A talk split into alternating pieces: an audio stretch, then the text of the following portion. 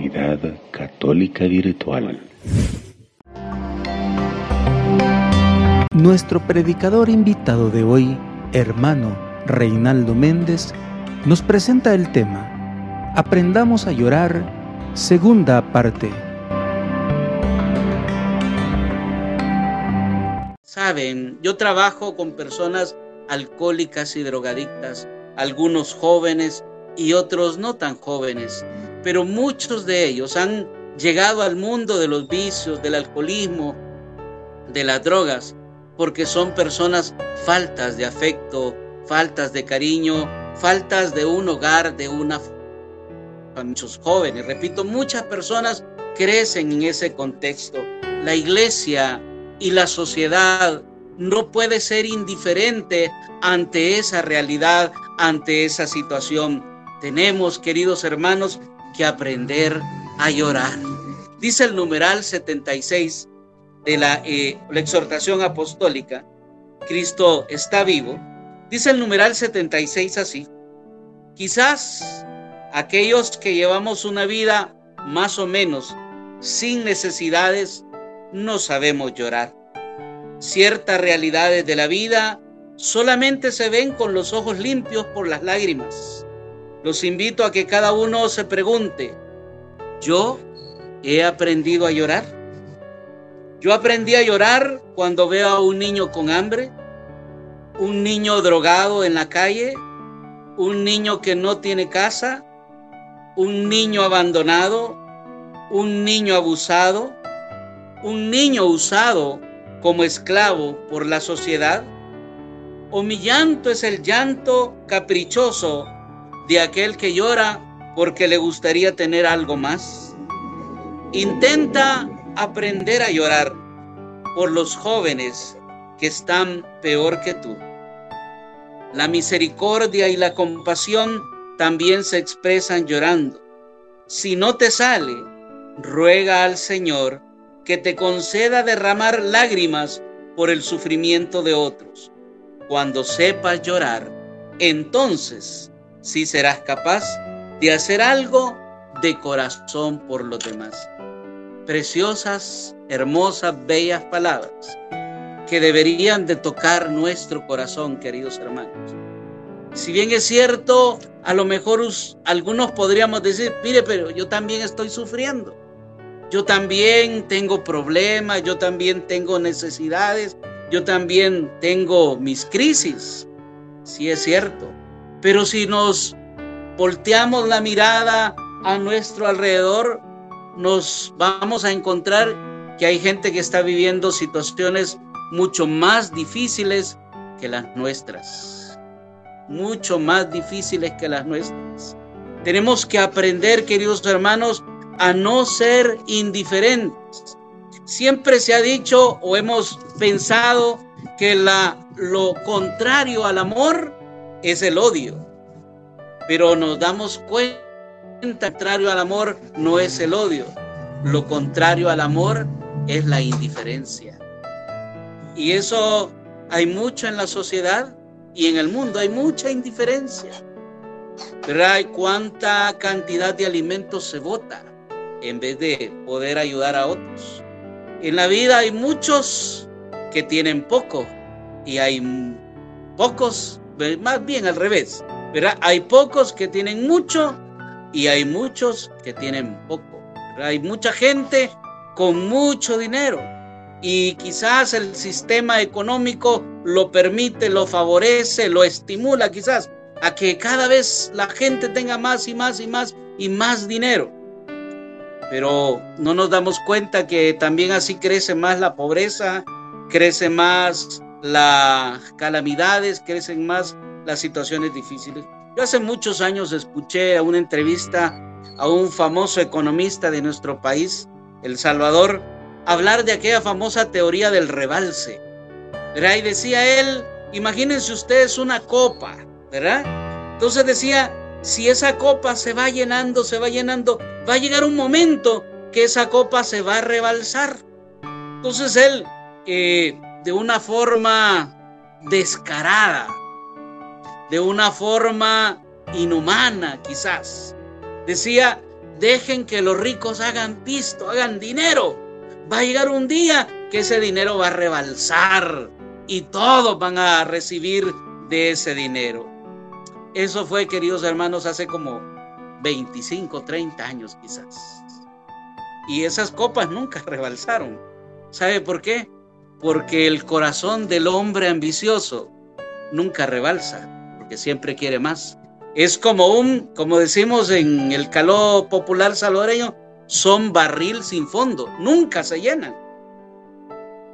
Y lamentablemente en el mundo es así, hay gente que tiene más y quiere más y quiere más. Hay, hay gente, no solo en nuestro país, en el mundo entero, multimillonarios, que para ellos donar un poco es, es, es un centavo, es una nada, pero acumulan y acumulan y acumulan riquezas y no son y son indiferentes ante las necesidades de los demás. Lamentablemente, eso no sucede, no sucede solamente con la gente rica, sucede con, con todos, porque a veces somos igual, somos barril sin fondo, ¿verdad? Tenemos una cosa, queremos otra y queremos otra y queremos otra y nos olvidamos de nuestros Lázaros, nos olvidamos de nuestros hermanos que tenemos alrededor que también tienen necesidades mucho más grandes que las nuestras. Queridos hermanos, aprendamos a llorar. Aprendamos a que nos duela, dice el Papa, cuando vemos a un niño con hambre, un niño drogado en la calle, un niño que no tiene casa, un niño abandonado, un niño abusado, un niño usado por la sociedad como esclavo. Hay muchas necesidades, queridos hermanos aprendamos no solamente a llorar, quizás cuando lloremos, como dice el Papa, cuando sepa llorar, entonces serás capaz de hacer algo de corazón. Muchas veces se ha hablado del asistencialismo. La iglesia a veces ha sido asistencialista, pero ha sido una iglesia que ha ayudado en las necesidades y qué bueno, qué bueno, qué bueno. Pero también tenemos que enfocarnos en la promoción humana. La iglesia nos invita y nos enseña a trabajar en la promoción humana. Es diferente al asistencialismo. El asistencialismo es ayudarle, ¿verdad? En su necesidad. Promoción humana es ayudarle a que esta persona se desarrolle. Como dicen aquel dicho, ¿verdad? No le des a las personas el pescado, mejor enséñales a pescar, ¿verdad? No le des el pescado ya listo solo para cocinarlo enséñales a pescar. Y qué bueno también. Las dos cosas son válidas. Hay que darle al que tiene hambre, pero también hay que enseñarle a que pueda desarrollarse a través del estudio, a través de la formación, a través de las capacitaciones, a través de muchas cosas. ¿Para qué? Para que estas personas puedan salir adelante. Especialmente, repito, nuestros jóvenes. Algo en lo que tenemos que trabajar mucho es en la familia.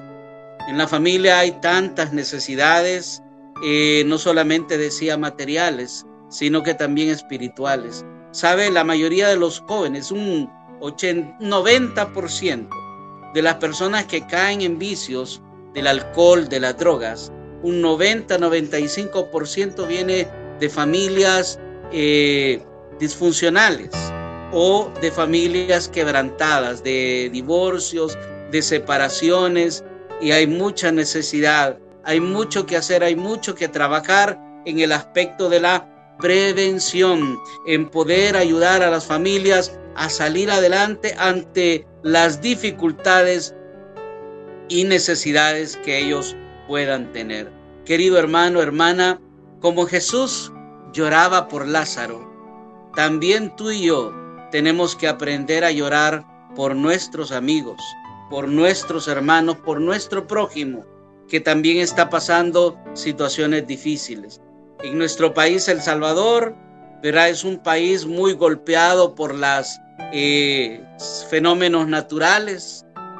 Cada cierto tiempo tenemos terremotos, ¿verdad? Tiembla casi todos los días.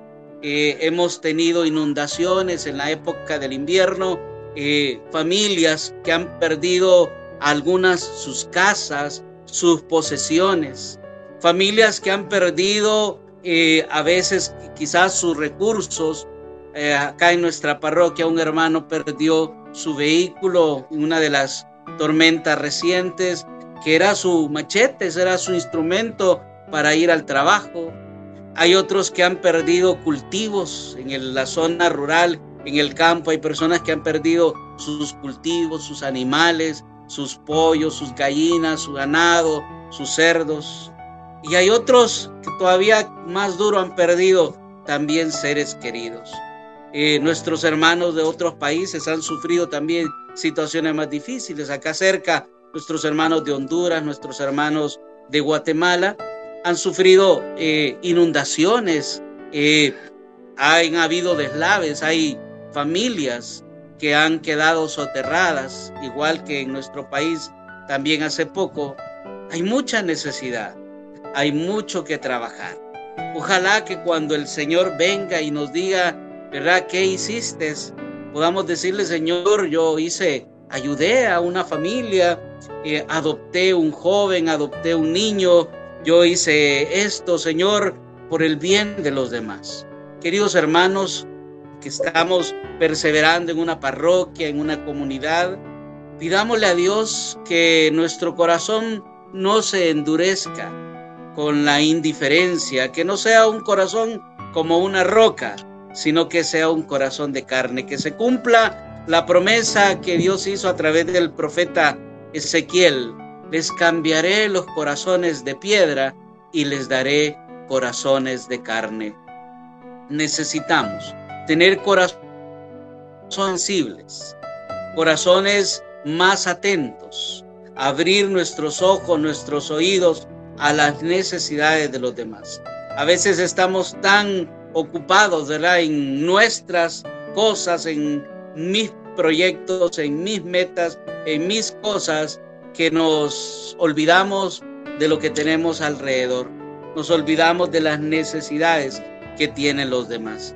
Yo quiero invitarles ya para ir finalizando este mensaje, que le pidamos al Espíritu Santo que nos ayude a tener un corazón de carne, no un corazón de piedra, que podamos llorar ante la necesidad que tienen nuestros hermanos, que tienen nuestro prójimo.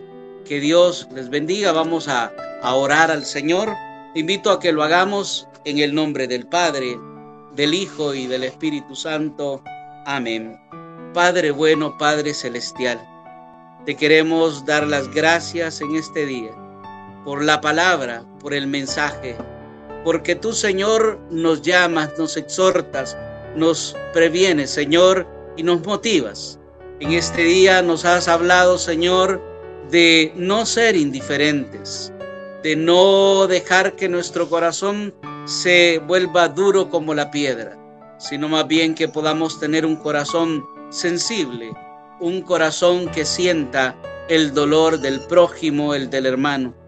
Especialmente, Señor, el drama que viven nuestros jóvenes, que crecen, Señor, bajo muchas dificultades, que crecen en crisis, Señor, en dificultades tremendas para sus vidas.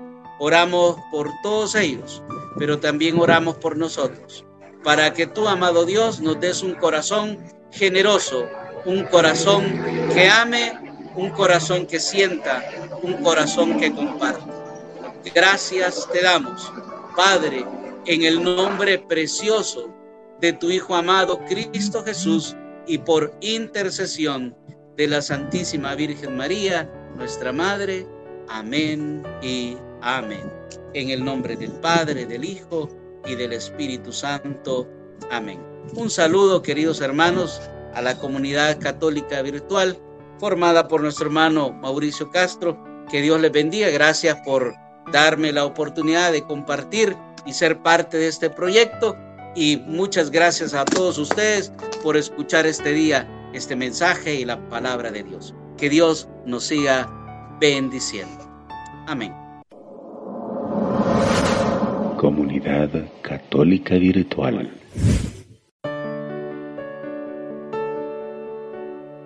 Beato Carlo Acutis ruega por nosotros.